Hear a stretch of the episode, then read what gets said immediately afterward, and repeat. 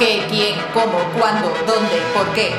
Bienvenidos al podcast donde se plantean preguntas para las que no siempre hay respuesta. Capítulo 6. ¡Eh, Barrutia! ¿Cómo han quedado las titis del volei playa? Para un deporte interesante que ponen y no puedo verlo. ¿Las titis? Qué tío más insoportable. Han ganado, jefe. Pasan de ronda. Perfecto. Pon carnaza en la portada. Un par de planos cortos de esos que nos gustan del volei playa. Sí, jefe, sí. Para que hagan muchos clics. Toda la vida entrenando y luchando y cuando ganas una medalla solo eres un trozo de carne.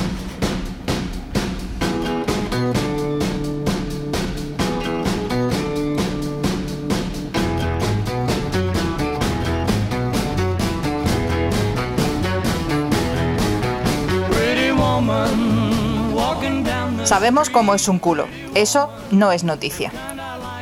Tras prepararse duramente para unas Olimpiadas, muchas deportistas son expuestas por su físico y no por sus méritos deportivos.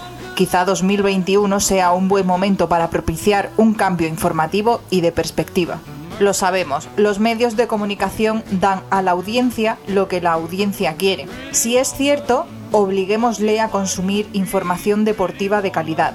Y si no es así, cambiemos esta rutina de dudosa ética periodística, moral y social. Ya basta de cosificar a las mujeres y ofrecer sus méritos deportivos desde una óptica machista. Sí, he dicho machista. Seamos realistas. Si a los hombres les gusta mirar un cuerpo bonito, a las mujeres también. Pero para eso hay otro tipo de medios de información. Si lo que voy a leer es una noticia sobre las Olimpiadas, lo que espero es que su contenido sea, como mínimo, informativo y de carácter deportivo. Y me da igual que acompañemos la marca con el distintivo Booth. El marketing y la comunicación deben ser éticas siempre, por mucho que se pretenda dar que hablar. Nos gusta el voleibol, el fútbol, el balonmano, el piragüismo y el tiro con arco por lo que suponen como deportes, por el esfuerzo de muchas personas deportistas que dedican su vida a ello. Como medio de comunicación es preciso ofrecer informaciones limpias de machismo y cosificación. Las olimpistas y deportistas en general son más que un culo. Y como todos sabemos cómo es un culo, no necesitamos verlo en foto como enfoque periodístico especializado en deporte. Y sin complejos, por supuesto. Imagínense cómo se sentirían si después de años de preparación y llegar a unas Olimpiadas, por lo único que consiguen un espacio en un periódico deportivo español es por un físico mal catalogado, por un experto periodista en deportes. Lidia Valentín, por ejemplo, la deportista española que compite en alterofilia en la categoría de menos de 75 kilos, es campeona olímpica en Londres 2012, campeona mundial en los años 2017 y 2018 y tetracampeona de Europa en 2014, 15, 17 y 18. A esta mujer la catalogaron como una Hércules con maquillaje. No sé si lleva maquillaje, no lo considero noticia y con sinceridad no creo que deba importarnos. Pero aquí lo peor es que hemos masculinizado sus méritos, sus medallas de oro, sus horas de esfuerzo, trabajo durísimo y superación con el paralelismo de Hércules. ¿Podemos ser más originales? ¿Podemos reconocer que muchas mujeres tienen fuerza? Gracias. ¿Se imaginan el titular? Cristiano Ronaldo visiblemente cansado, con ojeras. Piqué, el verdadero pene por el que nos gusta el fútbol. El marido de Pilar Rubio deja el Real Madrid. Demasiado ridículo con solo pensarlo, ¿verdad? Y sí, he dicho culo. Y sí, he dicho pene.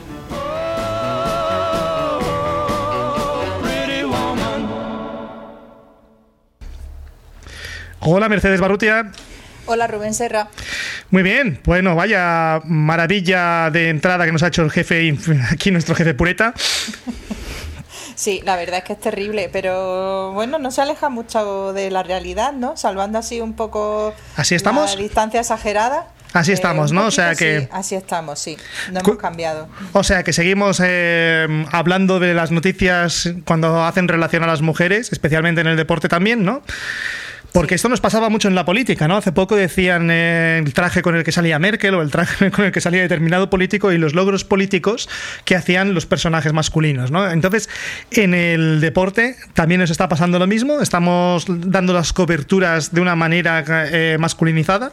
Y además lo peor es que verdaderamente no hemos evolucionado, porque esto es un tema que llevamos tiempo reivindicando, no son las primeras Olimpiadas en las que nos quejamos, ni ni, ni las primeras competiciones y, hay muchas cuestiones que se repiten y que están ahí, ¿no?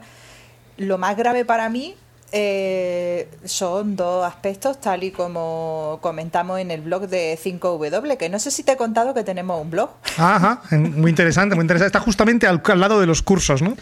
Sí, justamente ahí, en nuestra página web, en la web de Escuela 5W. Eh, bueno, en este espacio digital, desde, desde, la escuela, lo que queremos explicar es que ocurren dos cosas, ¿no? Por un lado, la cosificación de la mujer, que es totalmente un, objeto y, una cosa a la que podemos admirar libremente. Y, por otra parte, eh, que quizás sea más preocupante, mm, es la masculinización de sus logros. Eh, no ganan las mujeres porque sean mujeres, sino ganan desde una perspectiva masculina.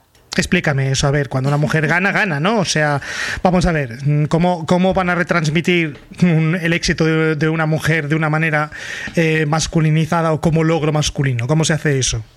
Pues mira, por ejemplo, para mí el caso más llamativo es el de Lidia Valentín, que es una mujer que se dedica a la alterofilia y es multimedallista en distintos ámbitos.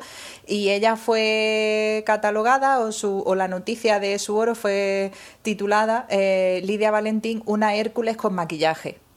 Lo primero, el maquillaje no es una cosa que realmente nos importe. Y además no, es exclusiva de las mujeres. y además no es exclusiva de las mujeres, gran apunte. Y, y por otra parte, eh, la estamos llamando Hércules, que es una figura claramente masculina y, y, fuerte. Es cierto que el estereotipo de la fortaleza es Hércules, pero también debemos darnos cuenta de que Hércules es un personaje masculino y es el momento de poder feminizar de alguna manera eh, ese logro, porque aunque le sorprenda mucho, las mujeres también podemos estar fuertes o estamos fuertes, ¿verdad? Sí, eso me recuerda mucho a una discusión que tuve con un anciano del campo, una persona muy de campo, que me decía que a él le daba mucho miedo eh, los, los asierpes. ¿Cómo? Sí, sí, los, los asierpes evidentemente tienen que ser una cosa masculina, porque si hubieran sido las serpientes no dan miedo. Eh, pero los asierpes dan mucho miedo. Dan mucho miedo, es cierto. Mira, pero hablando, diversificando un poquito respecto a lo que tú estabas hablando, por ejemplo, eh, ¿qué, ¿qué, ocurre con el tema del vestuario? ¿Es el vestuario lo escogen las federaciones? Las federaciones tienen mayoría de personas masculinas. ¿Quién escoge los vestuarios, por ejemplo, de la gente que hace gimnasia rítmica? ¿Las gimnastas, las entrenadoras o la federación? ¿Y por qué esta ropa, por ejemplo, expone tanto los cuerpos? ¿Y quién está decidiendo esto? Si te digo la verdad, me pilla sin poder contestarte porque hay cosas que. La respuesta correcta era: te pillo en bragas, que hubiera sido lo. Totalmente. Eh, iba a decir eso, pero bueno, me he cortado un poco. Eh, sí, estando en Bragas. Bueno, hemos hablado de penes y culos tampoco, ¿no? Eso. estando en Bragas, como están algunas jugadoras de balonmano, según, la, según el reglamento que leía el otro día en un periódico especializado deportivo, que el reglamento de balonmano mm, explica que la parte, la prenda inferior femenina eh, debe ir en diagonal desde la ingle hasta la cadera. Eso quiere decir que las braguitas cada vez sean más estrechas, no pueden ser en línea recta. Sí, o sea, estamos hablando de ropa que obliga a depilación brasileña. Sí, sí, sí. O, bueno, porque por ejemplo la exigencia de un moño en gimnasia rítmica, que sí sé que es obligatorio que, lo lleven, pues a lo mejor es un poco, mm, ¿no? Bueno, pues que todas tengan un patrón, ¿no? Eh, Evitar, sí. Eh, eh, me parece que además tiene, tiene que ver con el hecho de que los jueces puedan ver la, la posición del cuello. Sí, que también te obliga a llevar obligatoriamente el pelo largo, aunque tú quieras llevarlo corto, porque necesariamente tienes que llevar el moño.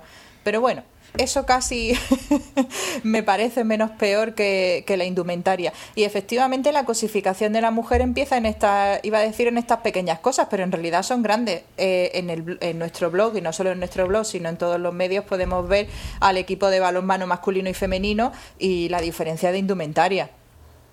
Entonces, si partimos de, ese punto, que por cierto, la cantante Pink eh, ha dicho que va a pagar la multa de ese equipo al que le han puesto la federación, que muy bien por Pink, pero voy a decir otra cosa, nadie debería de pagar una multa. No, es cierto. Para la gente que, no quiera mirar el blog y esté escuchando esto en el coche, eh, estamos hablando del el uniforme masculino y el uniforme femenino del equipo eh, nacional gimnástico. Eh, para que os hagáis una idea, el masculino es muy parecido a una camiseta de toda la vida, ya en baloncesto o ya sea en gimnasia rítmica, pantalones ajustaditos, eso sí, mientras que las chicas llevan lo que parece claramente un bikini. Cuando digo Sí. bikini, no os imaginéis unos pantaloncitos cortos como los de las futbolistas. Estamos hablando de un bikini en toda regla. Sí, total, sí. Eso sí, un bikini deportivo, en el sentido de que la parte, del, sujeta- la parte del sujetador no es con una forma eh, de playa, sino que es más de sujetador deportivo, pero que justamente les corta por la línea del esternón hasta la línea, básicamente a la línea por donde se hace la cesárea. O sea, una cosa exagerada. Sí. Y bueno, y ese es el reglamento, así tienen que ir. Así O sea, que sí, no estoy viendo- sea el origen del problema. No estoy viendo la chicha de los chicos y en cambio estoy viendo muchísima más cantidad de carne en las chicas. Claro, sí, porque si se trata de enseñar, enseñemos todo y disfrutemos todos, ¿no? Pero hay Porque a las cosificación con- también nos gusta mirar. Claro, pero hay cosificación con Es absurdo esto. Esto, obviamente, perdón, es una ironía y ni mucho menos. Esto, el objeto principal es el deporte y disfrutar del deporte con, con los cuerpos aparte, ¿no? Pero ha pasado un poquito también, ¿eh? Ha pasado un poquito y, y en, el, en el fútbol masculino, por ejemplo, las camisetas cada vez han sido más ajustadas. También es verdad Sí. que los futbolistas de hoy tienen una preparación física que no tenían, pues por ejemplo, los futbolistas de los años 60. Sí. Aunque eh, los pantalones de los años 60 eran bastante cortos. Efectivamente. Pero también ridículos. Efectivamente, efectivamente. Sí, oye, eh, ¿tú cómo ves entonces que se están dando las co- la cobertura de estas Olimpiadas de 2020 en realidad? Aunque las estemos celebrando en el 2021, recordad que Sí. son atrasadas por el COVID.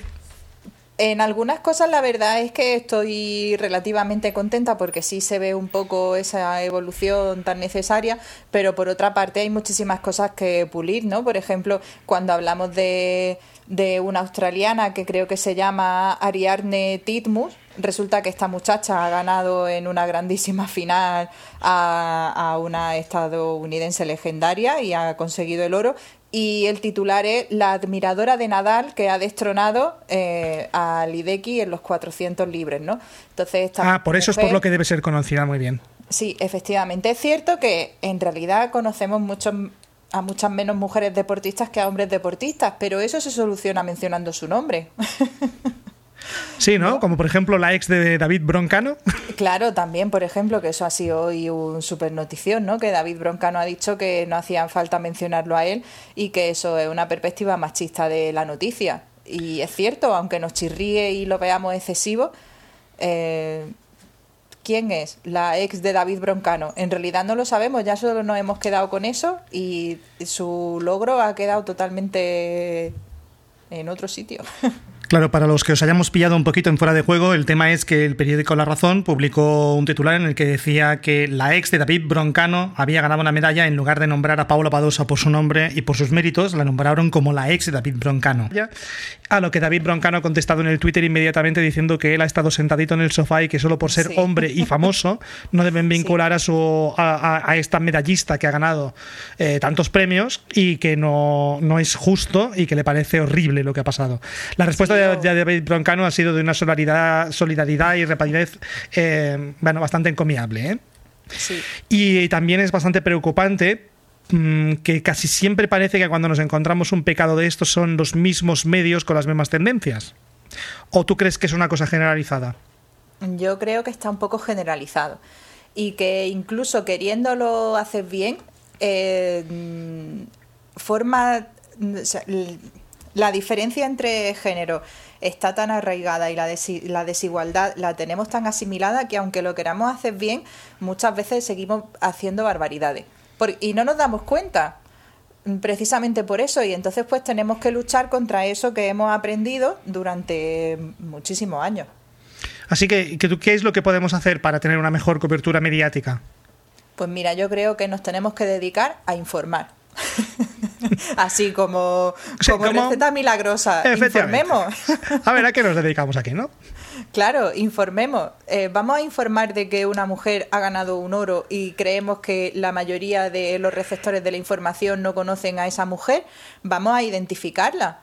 Muchas veces mm, hablamos sobre mm, el desarrollo de una nueva vacuna, así que me surge ahora mismo, y nosotros no conocemos a los científicos, pero nos explican quiénes son.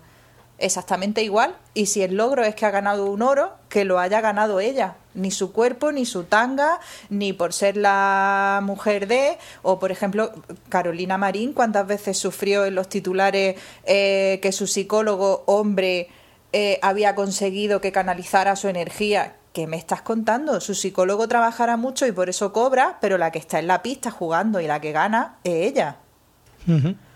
Entonces, pues bueno, el consejo es ese, que informemos eh, exactamente igual como hacemos cuando hablamos de un hombre. Maravilloso, pues a ver si somos capaces de hacerlo de aquí en adelante. Gran pues, fórmula magistral, ¿verdad? Sí. Pues muchísimas gracias, Mercedes, y nos vemos en el próximo episodio, en nuestro episodio número 7, eh, en el cual tenemos preparado alguna cosa que os interesa a todos los que queráis ganar dinero en el mundo del periodismo. Muchísimas gracias a todos y hasta la semana que viene. Hasta luego.